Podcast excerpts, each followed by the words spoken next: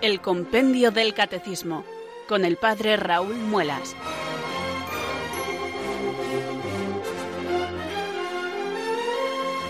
Muy buenas tardes, queridos oyentes de Radio María. Son las cuatro, las tres en Canarias.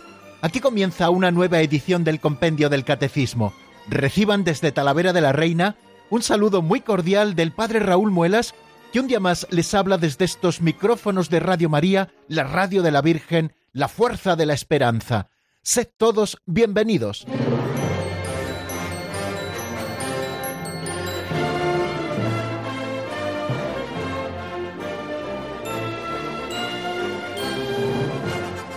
Ha dado la hora un día más, queridos amigos, y aquí estamos puntualísimos comenzando este programa en el que estudiamos un libro de texto que se titula así, Compendio del Catecismo de la Iglesia Católica. Es una sencilla catequesis en la que con este texto autorizado vamos profundizando en la doctrina católica, tal y como la Iglesia Madre nos la presenta. El Compendio del Catecismo es un libro que resume autorizadamente, puesto que lo preparó el cardenal Ratzinger con una comisión de cardenales y de expertos que resumieron el Catecismo Mayor de la Iglesia por encargo de San Juan Pablo II y que en el 2005 vio la luz ya siendo Papa Benedicto XVI y presentándolo a toda la Iglesia como un subsidio más para que nosotros conozcamos lo que tenemos que creer, lo que tenemos que vivir, lo que tenemos que celebrar y cómo hemos de orar. Y cada día con un gran criterio Radio María pone en su programación un programa por la mañana para estudiar el catecismo de la Iglesia Católica, el que llamamos Catecismo Mayor, y por la tarde para estudiar el compendio del catecismo. Y este programa nunca falta. Cuando un sacerdote termina la explicación de todo el libro, comienza otro sacerdote dándonos a entender de que formarnos cristianamente, profundizar en nuestra fe, es una tarea que no ha de terminar nunca, que una vez que terminamos de ver el programa tenemos que volver a empezar de nuevo y el Señor nos irá sugiriendo cosas nuevas y nos hará profundizar en la doctrina. Pues bien amigos, eh, sabedores de que esta tarea nos sobrepasa, sobrepasa nuestras fuerzas, nosotros invocamos cada día al Señor pidiéndole que envíe sobre nosotros el Espíritu Santo para que podamos conocer el misterio de Dios. Por lo tanto, también hoy rezamos así. Ven Espíritu Santo, llena los corazones de tus fieles y enciende en ellos el fuego de tu amor. Envía, Señor, tu Espíritu que renueve la faz de la tierra. Oh Dios, que llenaste los corazones de tus fieles con la luz del Espíritu Santo, concédenos que, guiados por el mismo Espíritu, sintamos con rectitud y gocemos siempre de tu consuelo. Por Jesucristo nuestro Señor. Amén.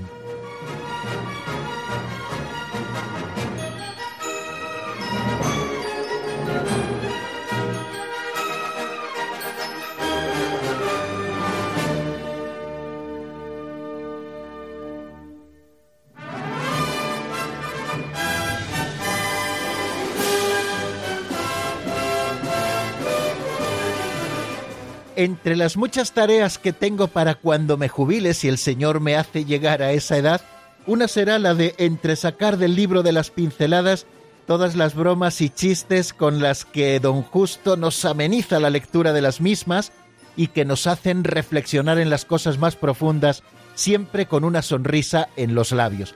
Lo digo hoy porque la pincelada que vamos a escuchar nos arrancará sin duda ninguna una sonrisa. Las pinceladas de sabiduría, queridos amigos, son pequeñas catequesis prácticas que partiendo de algún sucedido, de alguna anécdota, de alguna historieta, de algún cuentecillo, nos dan la posibilidad de reflexionar en algunas cosas concretas de nuestra vida cristiana en las que tenemos que estar afinando siempre. Bueno, la pincelada de hoy se titula La casa y la tienda. Ya verán qué bonita.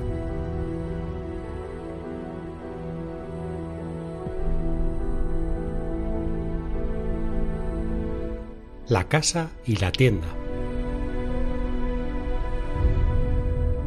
Matusalén, según una leyenda, vivía en una tienda del desierto.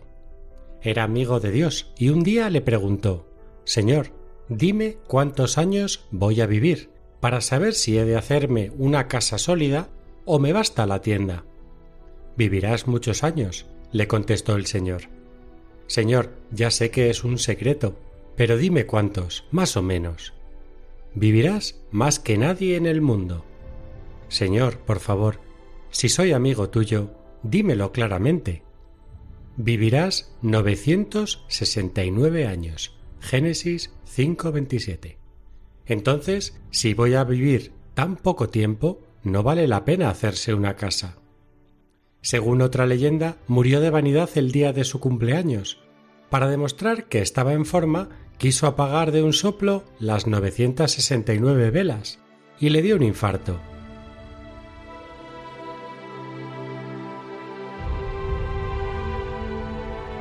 La carta a los Hebreos en el capítulo 13, versículo 14, nos dice lo siguiente, No tenemos aquí ciudad permanente, sino que aspiramos a la ciudad futura nos está dando a entender esta idea de que en la tierra estamos de paso, no tenemos aquí ciudad permanente, caminamos hacia el cielo, somos peregrinos del cielo.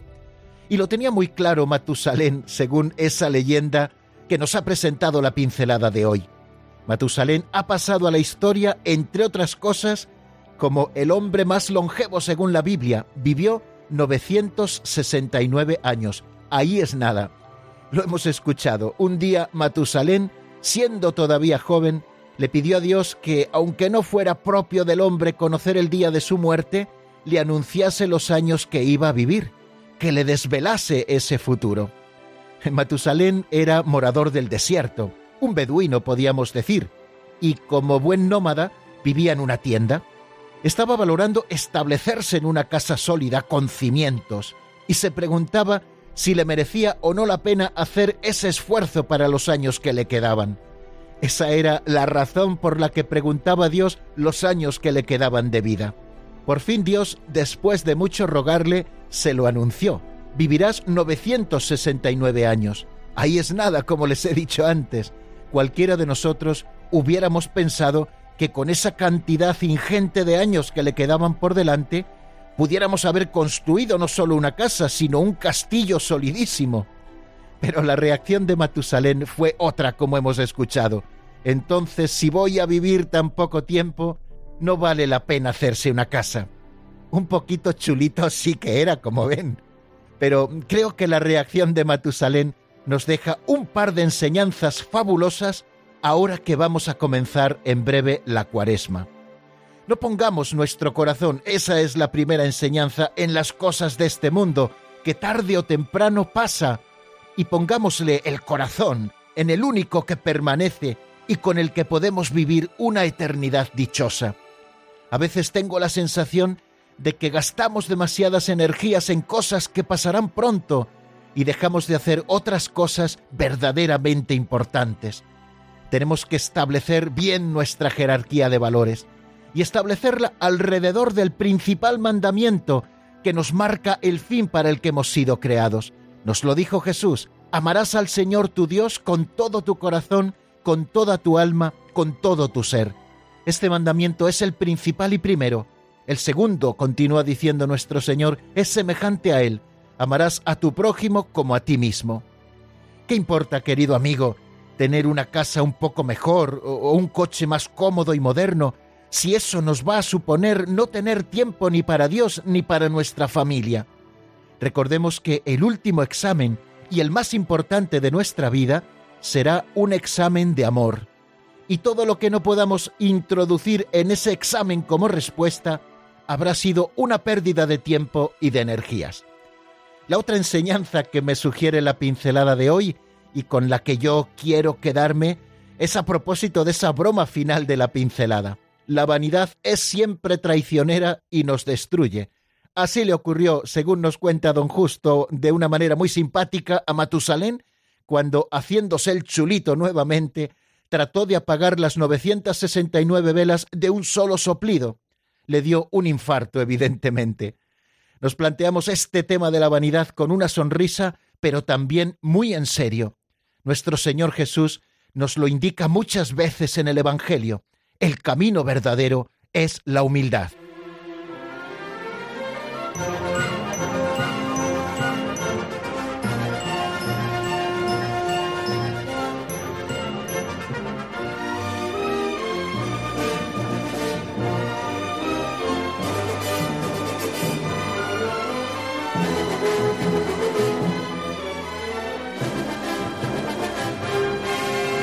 Bueno, queridos oyentes, y después de haber escuchado esta pincelada que nos invita en primer lugar a establecer bien nuestra jerarquía de valores en la vida, sabiendo que somos ciudadanos del cielo, que no tenemos aquí ciudad permanente, que estamos de paso, que somos peregrinos hacia otra patria definitiva.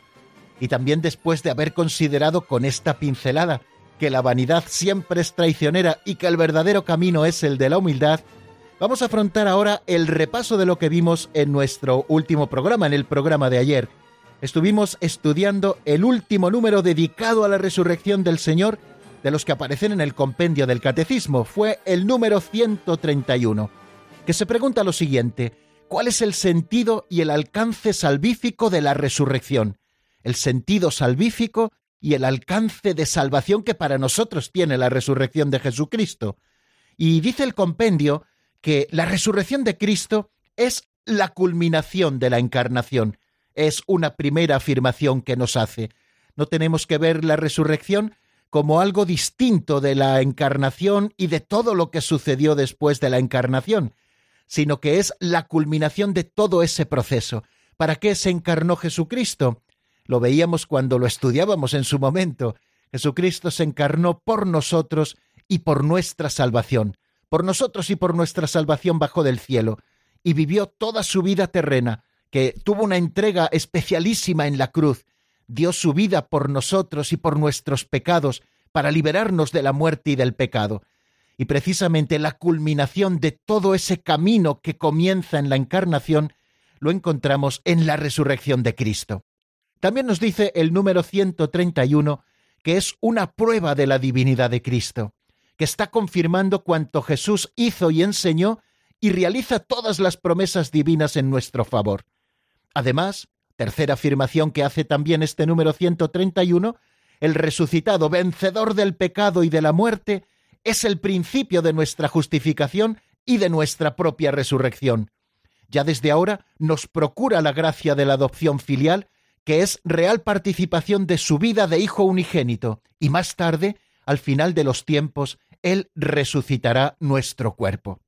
Bueno, pues a propósito de este número 131, estuvimos diciendo algunas cosas que pudieran ser de nuestro provecho y que nos pudieran ayudar a profundizar o a comprender, espero que no a enturbiarlo más, sino a comprender mejor lo que nos dice ese número 131 y para ello, como siempre, pues tenemos a la vista esos referentes del Catecismo Mayor que encontramos en este caso en los números 651 a 655.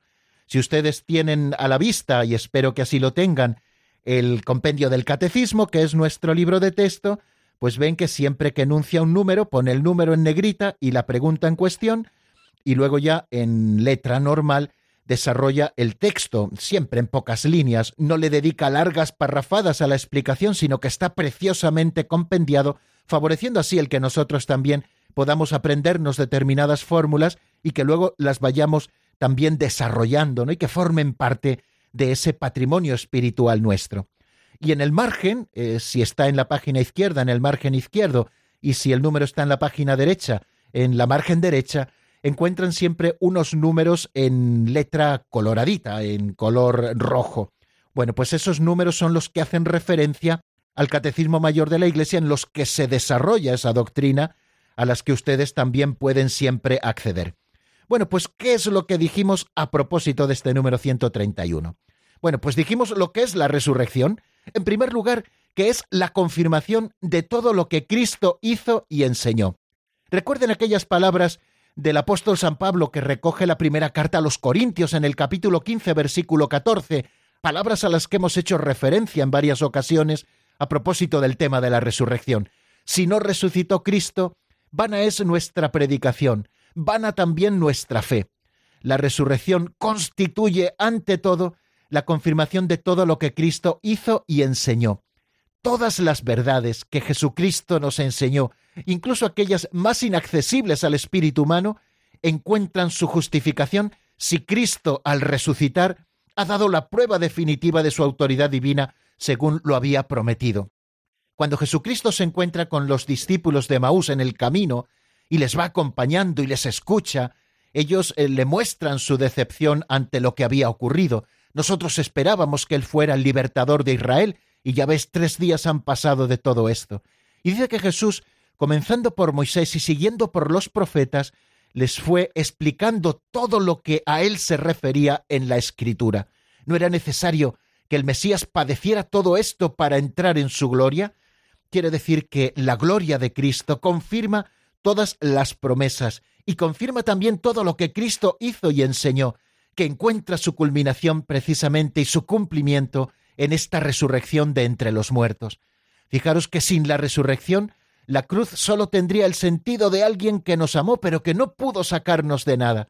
Sin embargo, con la resurrección, la cruz es el acto del amor más grande, pero que con la resurrección también nos ha supuesto el que nosotros estemos libres del pecado y de la muerte, y podamos cumplir nuestra vocación, la de ser hijos de Dios, la de vivir en comunión con Dios, ya por la gracia en esta vida, por la justificación que Cristo nos ha merecido, como vamos a ver y cuando llegue el final de los tiempos, cuando nuestros cuerpos resuciten y se unan nuevamente a nuestras almas y seamos así totalmente felices, alma y cuerpo reunidos de nuevo en la gloria del Padre.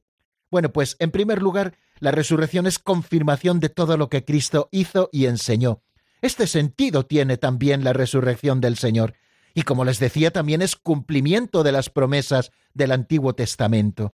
Ese, según las Escrituras, de la que nos habla también el símbolo niceno constantinopolitano, están indicando que la resurrección de Cristo cumplió estas predicciones. Todo lo que Jesús nos dijo en su vida terrena, todo lo que había sido predicho antes que Él, se cumplen en Cristo. Las profecías antiguas tienen un cumplimiento inmediato, pero tienen su cumplimiento pleno, el segundo cumplimiento que da plenitud a todo en Jesucristo, y de manera particular en la resurrección de Jesucristo. Quiere decir que la resurrección del Señor, como nos dice el número 131, confirma la divinidad de Jesús. La verdad de la divinidad de Jesús es confirmada por su resurrección. Él había dicho, cuando hayáis levantado al Hijo del Hombre, sabréis que yo soy. La resurrección del crucificado, por tanto, demostró que verdaderamente Él era yo soy, es decir, Dios, el Señor, ¿no? Eh, recordad con qué nombre se reveló Dios en el Antiguo Testamento a Moisés en la zarza ardiente. Yo soy, ¿no? Y Jesús dice que cuando Él se ha elevado sobre la tierra, no solamente se está refiriendo a la cruz, sino sobre todo a la resurrección, cuando se levante victorioso, sabréis que yo soy, es decir, que soy Dios. Por eso en el Nuevo Testamento se le llama a Cristo, a Jesús, se le llama el Señor, ese nombre que se reservaba en el Antiguo Testamento únicamente para Yahvé, porque Jesús es Dios. Y la resurrección del Señor viene a confirmar precisamente esta divinidad de Cristo. San Pablo pudo decir a los judíos, la promesa hecha a los padres Dios la ha cumplido en nosotros al resucitar a Jesús, como está escrito en el Salmo primero, Hijo mío eres tú, yo te he engendrado hoy. Hay un doble aspecto en el misterio pascual. Por una parte vemos que por la muerte de Cristo, Él nos libra del pecado, y por su resurrección nos abre el acceso a una vida nueva. Doble aspecto, por lo tanto, del misterio pascual. Misterio pascual que contiene la muerte y la resurrección del Señor. Como una moneda de doble cara, así es la Pascua, la muerte y la resurrección. Por su muerte, Cristo nos libera del pecado. Por su resurrección, Cristo nos abre a una vida nueva. Esta vida nueva es, en primer lugar, la justificación que nos devuelve la gracia de Dios a fin de que, como nos dice la carta a los romanos, de que al igual que Cristo fue resucitado de entre los muertos, así también nosotros vivamos una nueva vida. Consiste, por lo tanto, esta justificación en la victoria sobre la muerte y el pecado, y también en una nueva participación de la gracia, que realiza, sí, la resurrección, la adopción filial, porque los hombres nos convertimos en hermanos de Cristo. Fijaros que en varios momentos del Evangelio cuando se nos están narrando las apariciones del resucitado, dicen, id, avisad a mis hermanos, los llama hermanos, porque son por la resurrección hermanos suyos, no hermanos por naturaleza, sino por el don de la gracia, por esta filiación adoptiva que nos está confiriendo una participación real en la vida del Hijo único, la que ha revelado plenamente en su resurrección. Y no solamente participamos de los frutos de la resurrección por esta justificación, por esta vida de gracia que nos permite ya en esta tierra vivir en comunión con Dios, sino que la resurrección de Cristo también es principio y fuente de nuestra resurrección futura. La resurrección de Cristo es principio y fuente, no lo olvidemos, de nuestra resurrección futura. La primera carta a los colosenses lo expresa así. Cristo resucitó de entre los muertos como primicia de los que durmieron. Del mismo modo que en Adán mueren todos, así también todos revivirán en Cristo. Vemos esta capitalidad de Cristo, cabeza de la nueva humanidad, que ha surgido de su costado abierto y de la resurrección de entre los muertos. De manera que en la espera de que todo esto se realice, esto será al final de los tiempos, ya ahora Cristo resucitado vive en el corazón de sus fieles y vivirá plenamente cuando, por su misericordia, Dios pueda regalarnos el cielo. Y fijaros que en este Cristo que habita en nuestro corazón por la gracia, los cristianos ya estamos saboreando los prodigios del mundo futuro, y nuestra propia vida es arrastrada por Cristo al seno de la vida divina, para que ya no vivamos para nosotros mismos, sino para aquel que murió y resucitó por nosotros. Bueno, bástenos, queridos amigos, estas pinceladas para repasar ese número 131 con el que terminamos todo lo que nos dice el catecismo a propósito de ese artículo de Jesucristo descendió a los infiernos y al tercer día resucitó de entre los muertos. Vamos a dar un paso adelante.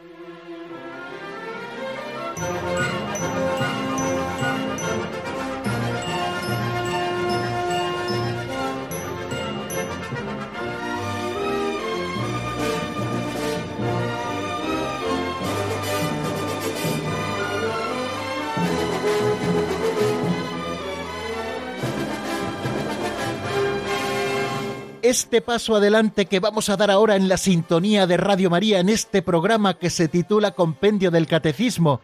Soy el padre Raúl Muelas y vuelvo a saludarles si alguno se ha incorporado recientemente a nuestra sintonía. Digo que este artículo nuevo que vamos a abrir en este momento, a partir del número 132, que es un número único a propósito de este artículo, nos hable a una nueva etapa en el misterio pascual. Jesucristo subió a los cielos y está sentado a la derecha de Dios Padre Todopoderoso. Por lo tanto, hemos visto que en el misterio pascual encontramos la pasión, crucifixión, muerte y sepultura de Cristo, encontramos también su descenso al lugar de los muertos y su resurrección, y encontramos también que Jesucristo a los cuarenta días de haber resucitado subió a los cielos y está sentado a la derecha de Dios Padre Todopoderoso. Precisamente de la ascensión y de esa nueva etapa, de ese nuevo tiempo, de esa nueva presencia que se inaugura con la ascensión, es de lo que nos va a hablar ahora el compendio del catecismo en este número 132. Y por aquello de proceder con orden, vamos a escuchar primero cuál es la respuesta a esta pregunta. ¿Qué representa la ascensión? Lo escuchamos en la voz de Marta Jara.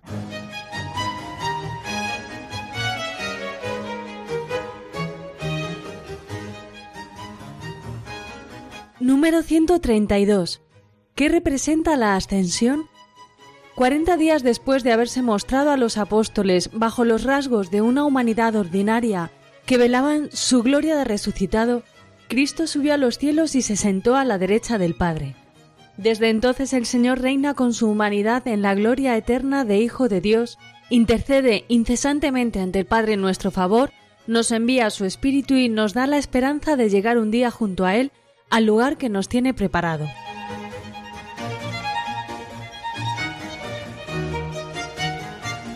Bien, pues nos lo dice nuevamente el compendio del catecismo de una manera muy sintética, pero mostrándonos una doctrina preciosa que nosotros de una manera muy sencilla vamos a tratar de acariciar y llenarnos de ella esta tarde.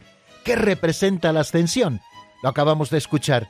Cuarenta días después de haberse mostrado a los apóstoles bajo los rasgos de una humanidad ordinaria que velaban su gloria de resucitado, Cristo subió a los cielos y se sentó a la derecha del Padre. Esa es la primera afirmación de este número 132. Nos dice que Jesucristo durante 40 días, después de haber resucitado de entre los muertos el primer día de la semana, durante 40 días se estuvo mostrando a sus apóstoles. Es verdad que se mostró con su cuerpo glorioso y resucitado, pero bajo los rasgos de una humanidad ordinaria que de alguna manera estaban velando toda esa gloria del resucitado. Bueno, pues después de esos cuarenta días en que Cristo está apareciéndose a sus apóstoles para fortalecerles en la fe y hacerles testigos del resucitado, se les presenta con los rasgos de una humanidad ordinaria que velaban esa plenitud de gloria del resucitado, aunque ya con esas propiedades del, cuerpo glorioso de Jesucristo que hemos estado estudiando después de esos cuarenta días, nos dice el compendio, Cristo subió a los cielos y se sentó a la derecha del Padre. Ahora, enseguida, cuando hagamos una visión panorámica del número 132, les invitaré a que leamos juntos lo que nos dice el principio de los hechos de los apóstoles, el pasaje de las últimas instrucciones y de la ascensión del Señor a los cielos. Esa última aparición de Cristo que sirve como de bisagra para esas dos manifestaciones, la manifestación de los cuarenta días de resucitado y esa nueva presencia de Cristo que asciende a los cielos. Hay una segunda afirmación que encontramos también en el número 132. Desde que Jesucristo subió a los cielos y se sentó a la derecha del Padre, desde entonces el Señor reina con su humanidad en la gloria eterna de Hijo de Dios. Qué importante es esto. Cristo es Rey y reina junto al Padre y al Espíritu Santo en el cielo, sentado a la derecha del Padre, es decir, participando de su gloria, pues Jesucristo está a la derecha del Padre no como estaba antes de su encarnación, que estaba solamente la segunda persona de la Santísima Trinidad, que no se había encarnado, sino que a partir de ese momento de la ascensión, también alguien como nosotros, con una humanidad completa como la nuestra, ya resucitada y gloriosa, ha entrado en esa gloria eterna de Hijo de Dios y desde allí reina sobre toda la humanidad, porque se le ha dado todo poder y su nombre ha sido ensalzado por encima de todo nombre. Bueno, esa es una segunda afirmación, que desde entonces, desde la ascensión, el Señor reina con su humanidad en la gloria eterna de Dios Padre. Tercera afirmación que nos hace, sentado a la derecha del Padre, intercede incesantemente ante el Padre en favor nuestro. ¿Qué es lo que hace Cristo durante toda la eternidad sentado a la derecha del Padre? Pues Cristo está intercediendo por nosotros. Fijaros que tenemos el mejor de los abogados, que siempre saca la cara por nosotros. ¿Cómo no va a tener Dios misericordia de nosotros si su Hijo Jesucristo, que está a su derecha, que es Dios verdadero con Él, pero que también es hombre verdadero como nosotros, está siempre intercediendo por la humanidad y por cada uno de sus miembros? Qué palabras tan confortadoras y qué alegría que Jesucristo haya ascendido al cielo. Muchas veces cuando celebramos la ascensión, nosotros tenemos como la penilla de, bueno, si el Señor no hubiera ascendido al cielo, bueno, si el Señor no hubiera ascendido al cielo, no hubiera introducido su humanidad gloriosa en la gloria del Padre, no tendríamos un intercesor y abogado que estuviera siempre intercediendo por nosotros. Otra cuarta afirmación. Después de su ascensión sentado a la derecha del Padre e intercediendo por nosotros, nos dice el compendio del Catecismo, nos envía su Espíritu. Esa es otra tarea que Cristo tiene y además nos lo dice en el Evangelio. Os conviene que yo me vaya, porque si yo no me voy, si yo no regreso al Padre, no os podría enviar el Espíritu Santo, y Él será quien nos lo enseñe todo. O sea que después de su ascensión, con esa nueva presencia de Cristo, que está sentado a la derecha del Padre, y que ha introducido la humanidad en la gloria de Dios, nos envía su Espíritu. Y por último, eh, como quinta afirmación que yo encuentro en esas divisiones que me hago de los números que nos toca estudiar, decimos que Cristo nos da la esperanza de llegar un día junto a Él, al lugar que nos tiene preparado. Dice el Señor también a los apóstoles, me voy a prepararos sitio. En la casa de mi Padre hay muchas estancias, hay muchas moradas. Si no fuera así, no os lo diría. Estoy citando de memoria y parafraseando las palabras del Evangelio. Bueno, yo me voy a prepararos sitio. Quiere decir que allá donde se ha encaminado Cristo, a esa gloria de su humanidad, esa humanidad que participa ya para siempre de la gloria de Dios, bueno, pues allá donde él ha ido, también un día nosotros nos encaminaremos. Se encaminó primero la Santísima Virgen María, que ya está en el cielo en cuerpo y alma, como lo está Cristo, y un día también al final de los tiempos nosotros también nos encaminaremos, no solamente nuestra alma, que eso será el final de nuestra vida, como le explicábamos ayer a una de nuestras oyentes, sino que esto será también de una manera plena cuando resuciten los cuerpos, vuelvan a unirse con sus almas y gocemos allí en cuerpo y alma ya plenamente de Dios. Bueno, como les decía, vamos a acercarnos al misterio de la ascensión, nos vamos a dedicar únicamente eh, a este número en este día, así que eh, creo que es bueno que nosotros leamos ese texto en el que Jesús da las últimas instrucciones a los apóstoles y asciende a la vista de todos ellos cubierto por una nube al cielo. Bien, eh, leemos en el capítulo 1 de los Hechos de los Apóstoles a partir del versículo 3. Dice así.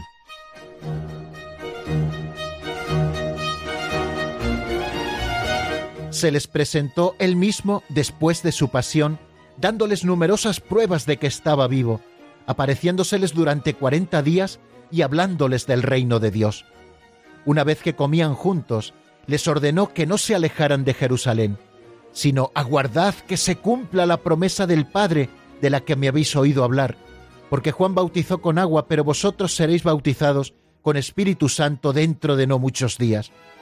Los que se habían reunido le preguntaron diciendo, Señor, ¿es ahora cuando vas a restaurar el reino de Israel? Les dijo, ¿nos toca a vosotros conocer los tiempos o momentos que el Padre ha establecido con su propia autoridad?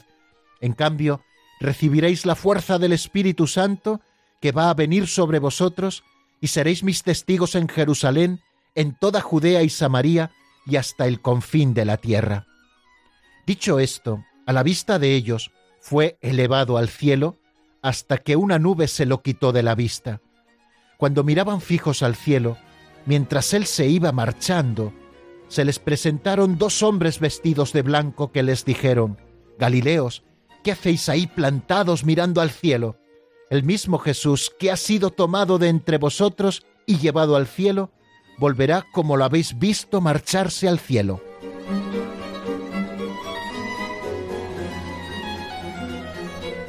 Este es, queridos amigos, el texto al que nosotros hacemos referencia que nos relata el misterio de la ascensión del Señor. Después de darles las últimas instrucciones, como ya les decía y como hemos escuchado, el Señor asciende a la vista de todos ellos al cielo, hasta que una nube lo apartó de su vista y volvieron ya a Jerusalén para esperar la venida del Espíritu Santo que llegó diez días después, el día de Pentecostés, y que si Dios quiere, en los próximos días también nos referiremos a este misterio. Bueno, creo que tenemos preparado más o menos todo el material a la vista. Hemos leído el número 132, que es al que nos estamos refiriendo, ese número que está explicando ese otro artículo del credo referido a Jesucristo. Jesucristo subió a los cielos y está sentado a la derecha de Dios Padre Todopoderoso. Le hemos explicado un poquito por encima hemos escuchado el pasaje de la Sagrada Escritura que nos habla del misterio de la ascensión, y ahora yo les propongo que nos detengamos un poquito en la palabra, que nos permita refrescar nuevamente la garganta, al menos a mí, a ustedes descansar un poco de la palabra, reflexionar sobre lo dicho, porque después de la canción vamos a seguir abordando este tema de la ascensión. La canción que les eh, propongo es de Ambiorix Padilla, se titula Hoy vuelvo a vivir y está sacada del álbum Adelante, no te rindas. Enseguida estamos nuevamente juntos.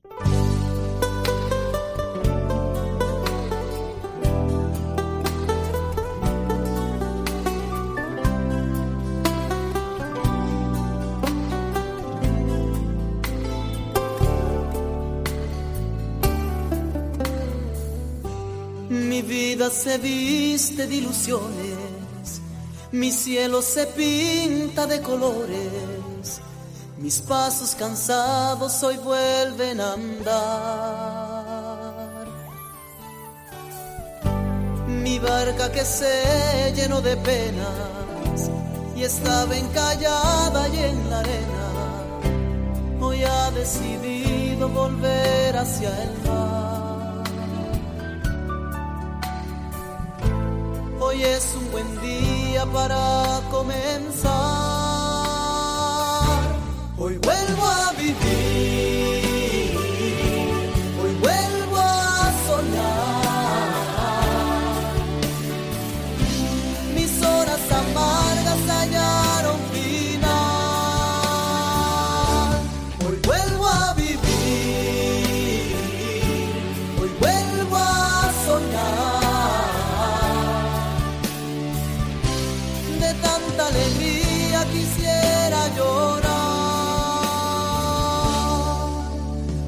Dios prendió una luz en mi oscuridad.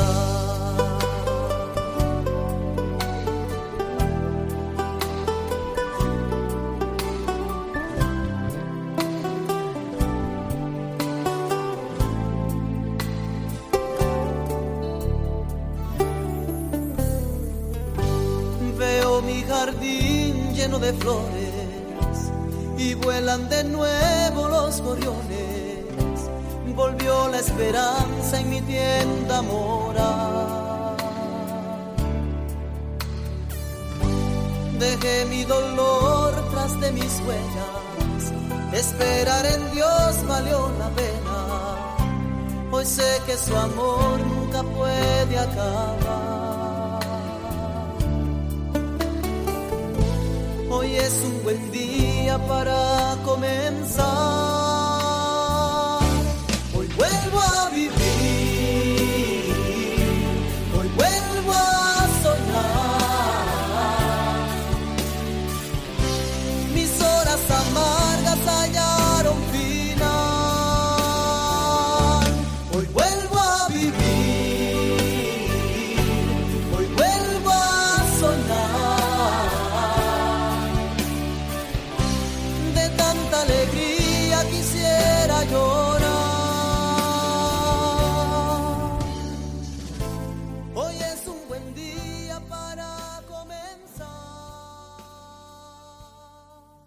Están escuchando el Compendio del Catecismo con el Padre Raúl Muelas.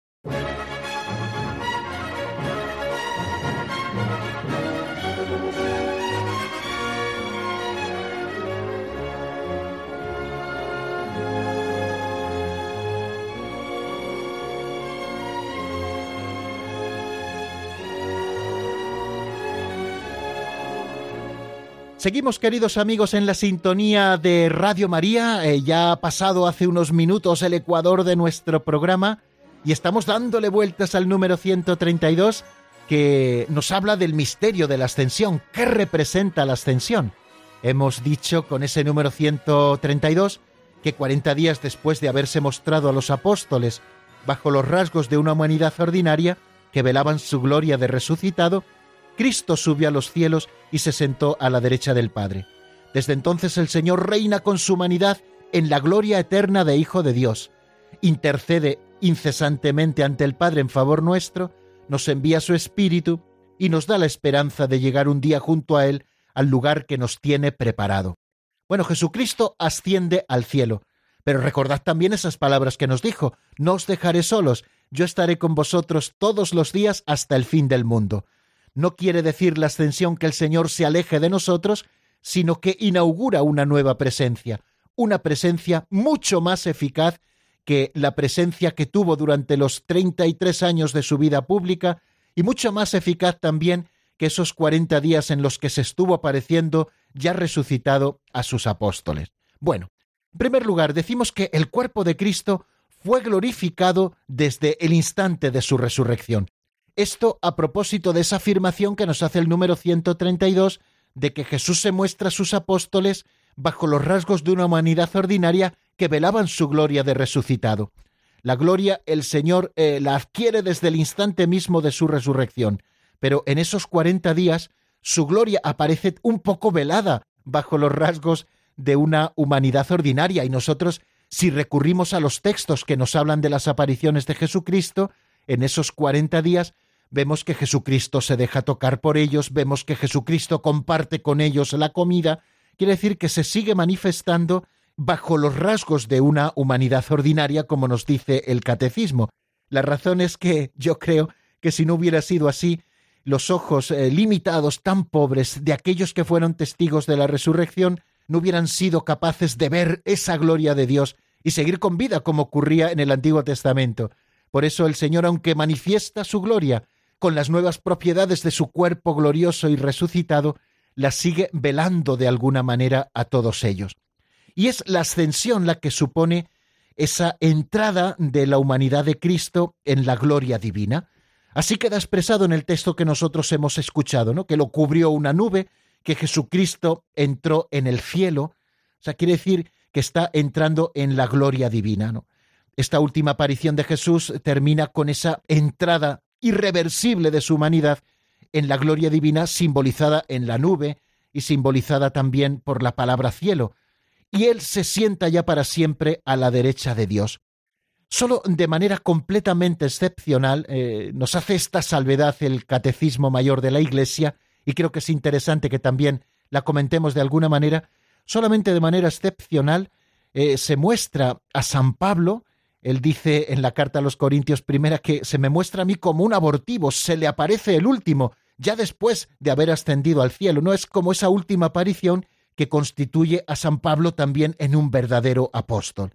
Bueno, eh, la ascensión supone, por lo tanto, la entrada de esa humanidad en la gloria divina. Una gloria que ya tenía desde el momento de la resurrección el cuerpo de Cristo, pero que aparece un poco velada bajo los rasgos, como decíamos, de esa humanidad ordinaria.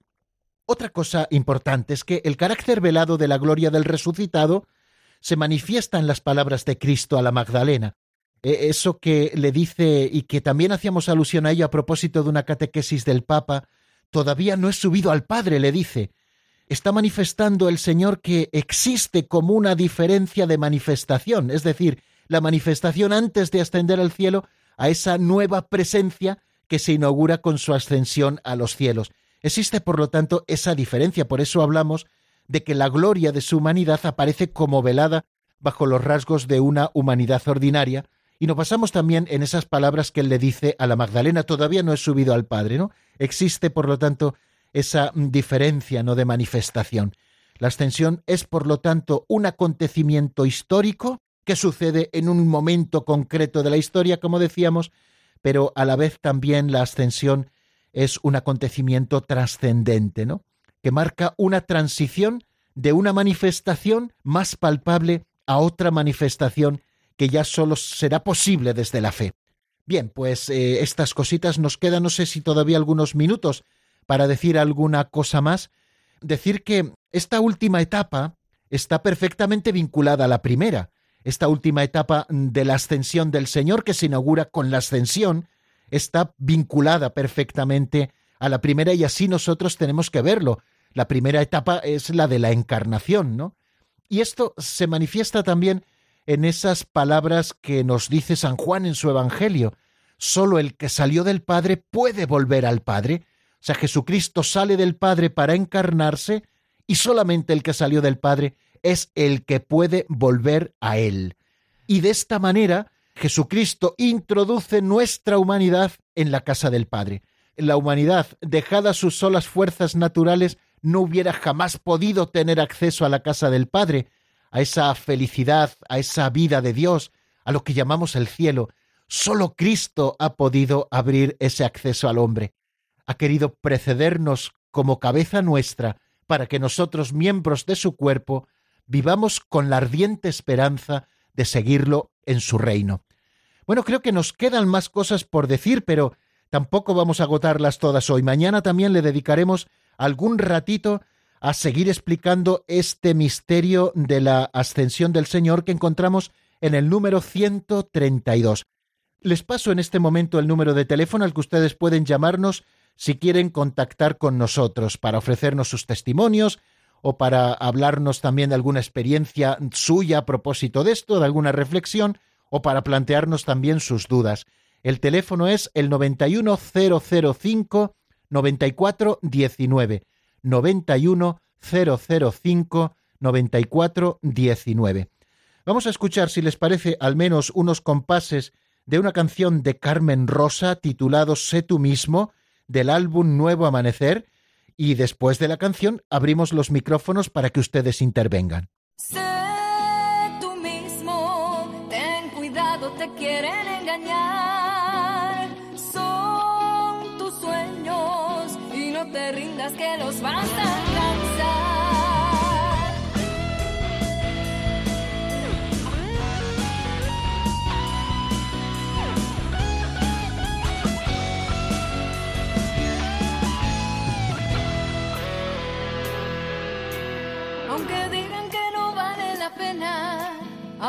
piensen que fracasarás, con toda la fuerza de tu alma, sé tú mismo y lo lograrás.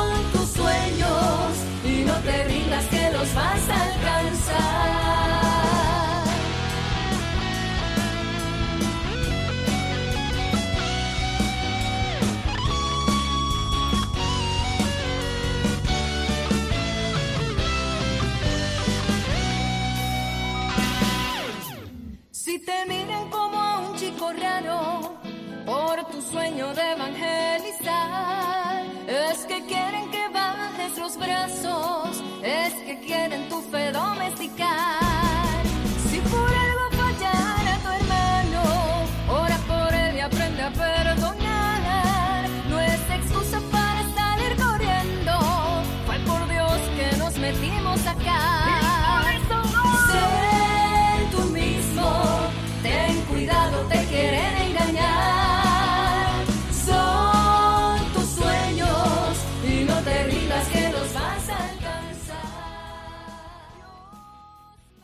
Están escuchando el Compendio del Catecismo con el Padre Raúl Muelas.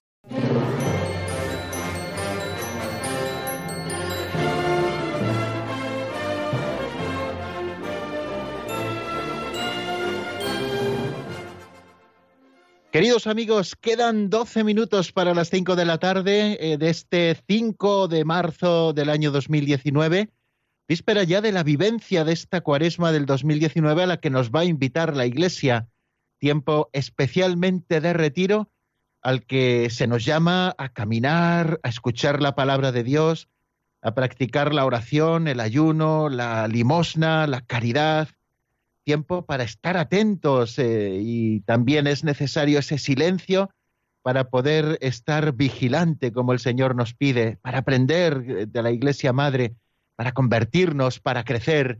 Y estamos aquí en el compendio del Catecismo, eh, en el 910059419, para que ustedes, si lo desean, puedan comunicar con nosotros. Nosotros se lo recomendamos vivamente. Este teléfono está a su disposición para que también ustedes enriquezcan este programa que hacemos todas las tardes, de lunes a viernes, de 4 a 5 de la tarde en la península y una hora antes en Canarias. Vamos a dar paso a la primera llamada que nos llega desde Sevilla. Buenas tardes, Manuel, bienvenido. Eh, buenas tardes, muchas gracias y felicidades por su programa, Padre Raúl. Yo quisiera ah, hacer una reflexión eh, de ascensión a Jesús a los cielos mm, mm, muy bonita eh, que enviaría al final su espíritu sobre nosotros. Y me, me gustan mucho las palabras que Jesús también dijo, que yo estaré con vosotros todos los días de la vida hasta, hasta la vuelta, o sea, que estará siempre con nosotros. Y yo lo veo esto en la resurrección de Jesús, que es el hecho más grande de, de, de la fe cristiana, de nuestro querisma, esa resurrección que, igual que Jesús mandó el sol y la lluvia sobre todo, sobre los que tienen fe y los que no tienen, pues esa resurrección yo, que para mí Jesús se apareció no solamente a los 500 personas y a sus discípulos, como a la Magdalena que lo reconoció por un hortelano y, por la voz María, con esa fe reconoció a Jesús. Y también el viajero, los discípulos de Maús, también lo reconocieron a Jesús al partir el pan, al compartir el pan con amor con ellos, incluso verle la herida en las manos, de, de, las llagas de, de, los clavos. Jesús para mí se apareció no solamente a los 500, sino a todo el mundo. Lo que pasa es que hay que tener fe para reconocerlo, como Jesús cuando le dijo al Padre, Padre mío, que igual que tú y yo somos uno, que yo esté en ti, tú estás en mí, que todos estén en mí y yo esté en, ellos. Jesús está en todos nosotros, por eso se apareció a todos. Y cuando en la parusia, cuando Jesús venga al final de los tiempos y diga, tuve hambre y viste de comer, tuve sed y viste de beber, tuve enfermo, Señor, cuando te, dimos de comer, cuando no te dimos, o cuando te vimos enfermo y te fuimos a ver o no te... cuando lo hiciste con cualquiera de estos, con cualquiera... Por eso nosotros Jesús hoy se nos presenta en forma de mendigo, en forma de carpintero, en forma de en la Eucaristía está Jesús. Jesús basta tener fe, tener, reconocerlo, tener amor y, el que nos hable, que nos hable con esas palabras de María de amor, ese reconocimiento, ese compartir su, amor y, sus cosas con nosotros y al mismo tiempo todo el mundo verá a Jesús en nosotros. Eh, eh, si nosotros le hablamos con ese amor. Por eso para mí, cada niño que nace, para mí Jesús resucita en ese niño. Y, y ya está, y eso es lo que yo quería comentarle. Muchas gracias, Padre Raúl. Muchísimas gracias, Manuel, por esta aportación siempre enriquecedora. Es una llamada que hoy nos hace Manuel desde Sevilla para que afinemos la fe y reconozcamos al Señor resucitado que viene a nosotros en sus múltiples presencias. Viene a nosotros, como nos dice la Sagrada Liturgia, tomando palabras del Concilio Vaticano II, viene a nosotros en cada hombre y en cada mm, acontecimiento eh, solo hace falta descubrirlo, ¿no? Descubrirlo desde la fe, porque gracias a que Jesús ascendió al cielo y su cuerpo glorioso entró en la gloria del Padre y se sentó para siempre allí para interceder por nosotros, actuando como único y sumo sacerdote de la nueva alianza, gracias a eso eh, Jesucristo se ha quedado entre nosotros y podemos descubrir también sus múltiples presencias, esas presencias tan especiales a las que nos hacía referencia nuestro amigo Manuel desde Sevilla. Presencias especiales, pero presencias reales, eh, en las que tenemos que descubrir al Señor, que viene disfrazado tantas veces, igual que a María Magdalena se le apareció disfrazado de hortelano y necesitó la fe para reconocerle, también el Señor ahora se viste de muchos ropajes, unos más agradables, otros menos agradables, para que nosotros podamos reconocerle vivo y resucitado, que vive siempre para interceder por nosotros. Fijaros qué bonito y, qué alcance maravilloso tiene este misterio de la ascensión en el que nos estamos centrando precisamente en este último programa y en el que volveremos, si Dios quiere, en el programa del jueves, porque les recuerdo que mañana es miércoles de ceniza, tenemos una celebración a esta hora en Radio María y no tendremos eh, programa del compendio del catecismo, pero si Dios quiere, el jueves puntualísimamente a las cuatro de la tarde aquí estaremos para, para seguir con el estudio de la ascensión del Señor y para dar un pasito adelante y comenzar a estudiar también que Jesucristo desde allí, desde el cielo, ha de venir a juzgar a vivos y muertos. Vamos a dar paso a otra llamada que nos llega desde Pontevedra, nuestra amiga Ana. Buenas tardes y bienvenida, amiga. Hola, buenas tardes, padre. Mi nombre es Ana María. Mire, yo mm, oigo casi todos los días su, su aclaración sobre, sobre la catequesis y sobre, sobre el catecismo. Y yo me pregunto si el catecismo también tiene una aclaración del proceso de regresión que tienen las almas que han sido desintegradas por Dios para pasar por una encarnación para poder pasar al mundo espiritual no sé exactamente a qué se quiere referir con eso de proceso de regresión, que yo no recuerdo que existe en el catecismo. Vamos a ver, cuando los ángeles del cielo han caído, se han rebelado contra Dios, han formado una bola enorme de maldad y Dios tuvo que desintegrarlos y formar con ellos el mundo pues eh, material. ¿Ya? Sí, sí. Pues ya le digo que desde de esto nada dice el catecismo porque creo que esto no pertenece a la doctrina católica ni mucho menos, sino que, pueden ser influencias de, de, otro tipo. Las almas evidentemente no son desintegradas por Dios porque Él las creó inmortales para que subsistieran. Y las almas desde su libertad unidas a sus cuerpos en la tierra van intentando fraguar tesoros para el cielo, eh, porque el, el fraguar tesoros para el cielo es lo que va dando méritos a las almas, no que ello les vaya a conseguir la salvación, porque solo es la misericordia de Dios la que nos lo concede. Pero Dios no desintegra nada, Dios no hace regresiones de ningún tipo. Eh, esto que nos dice sobre los ángeles no es así, no aparece en el catecismo de la Iglesia Católica, sino que son a veces explicaciones eh, de tipo orientalista, un tanto eclécticas, que nada tienen que ver con la doctrina católica y que tenemos que estar muy atentos para que no se nos cuele eh, gato por liebre, eh, gato por liebre. Bueno amigos, pues creo que estamos llegando o hemos llegado ya al final de nuestro programa. les envío un abrazo muy fuerte, les deseo que tengan un feliz comienzo de cuaresma. Les recuerdo que mañana no habrá compendio, pero el jueves a las 4 de la tarde, una hora antes en Canarias, aquí estaremos puntualísimamente la bendición de Dios Todopoderoso, Padre, Hijo y Espíritu Santo, descienda sobre vosotros y permanezca para siempre. Amén. Hasta el jueves, si Dios quiere, amigos.